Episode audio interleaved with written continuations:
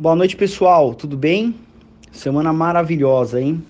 No bom sentido, a gente sabe que estamos no momento da pandemia, mas com foco estritamente é, do mercado, foi uma semana muito boa mesmo, né? É, hoje, especificamente, os Estados Unidos soltou um dado maravilhoso com relação à geração de empregos, onde eles geraram 2 milhões e meio de empregos contra a expectativa de queda de 7 milhões e meio. Então, isso aí já foi um, um sinal muito forte de, de, de positivo, né? No, tanto no mercado europeu quanto no americano. É, e isso, obviamente, repercutiu um pouco aqui no Brasil. É, teve uma frase do, do Trump, inclusive, falando numa, numa conferência que ele fez hoje, dizendo que a, a, o retorno da economia americana não é nem ver, é em foguete. Claro, levando as devidas, é, relevando as devidas proporções nos comentários do Trump, mas aparentemente uh, os dados estão saindo melhores do que imaginavam. E, e, se eu pudesse resumir essa semana, é isso é uma. Os dados que saíram, apesar de ruins ainda, muito melhores do que o mercado estava imaginando. Isso levou um, uma euforia generalizada, né? Então isso é um ponto interessante. Aqui no Brasil especificamente, fechamos numa. A bolsa fechou numa leve alta hoje, 94 mil pontos, mas ela chegou até bater 97.300 pontos ao longo do dia no pregão, depois foi perdendo um pouco de força. É, vale a pena a gente fazer uma rápida é, retrospectiva. No início de abril, a bolsa estava próximo dos 70 mil pontos e agora nós somos aproximadamente 94, 95 mil pontos.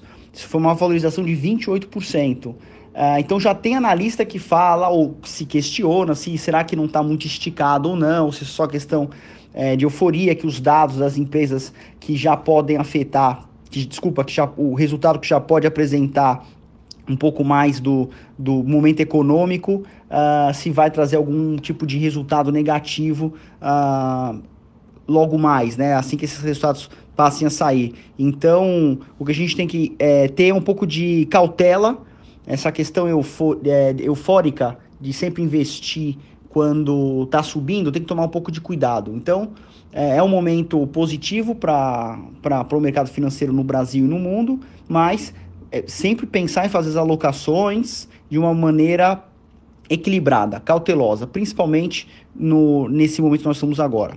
Se tiver alguma dúvida especificamente, é só falar com um de nós assessores aí que a gente consegue ajudar uma melhor forma possível. O dólar caiu hoje, fechou em 4,96. Uh, ah, o, o, risco Brasil, nós estávamos há um mês atrás 360 pontos, nós somos 206 pontos, então foi um, uma, uma, uma redução interessante. E falando um pouco mais de detalhe de ações, uh, o mercado, uh, o segmento financeiro foi um, foi um dia positivo de novo, muito bom. Especificamente, falando em empresas, a loja Renner subiu bem hoje, em 3, mais de 3% de alta, a Petrobras também. A Vale, na ponta oposta, caiu 1,9%, isso muito por conta da, da redução do minério, do preço do minério lá na China, né? Uh, e como eu tinha prometido para vocês, eu estou mandando para uma, uma, uma, planilha, um score sheet, que demonstra uh, um breve resumo de como foi a semana. Uh, então eu demonstro aí um pouco dos de fundos imobiliários, algumas ações, maiores altos e maiores quedas. Uh, e isso talvez mude ao longo do tempo, uma mudança de ativo, né? E se vocês tiverem um pouco de curiosidade de entender por que, que são esses ativos de fundo imobiliário especificamente que estão colocados aí, vocês podem mandar mensagem para o assessor de vocês que a gente consegue ajudar também. Tá bom? É isso. Fechou uma semana de uma maneira muito positiva. E, bom, vamos curtir o fim de semana, ficar esperto aí com qualquer notícia que possa sair. Qualquer coisa mais urgente, a gente entra em contato. É, e um abraço, até segunda.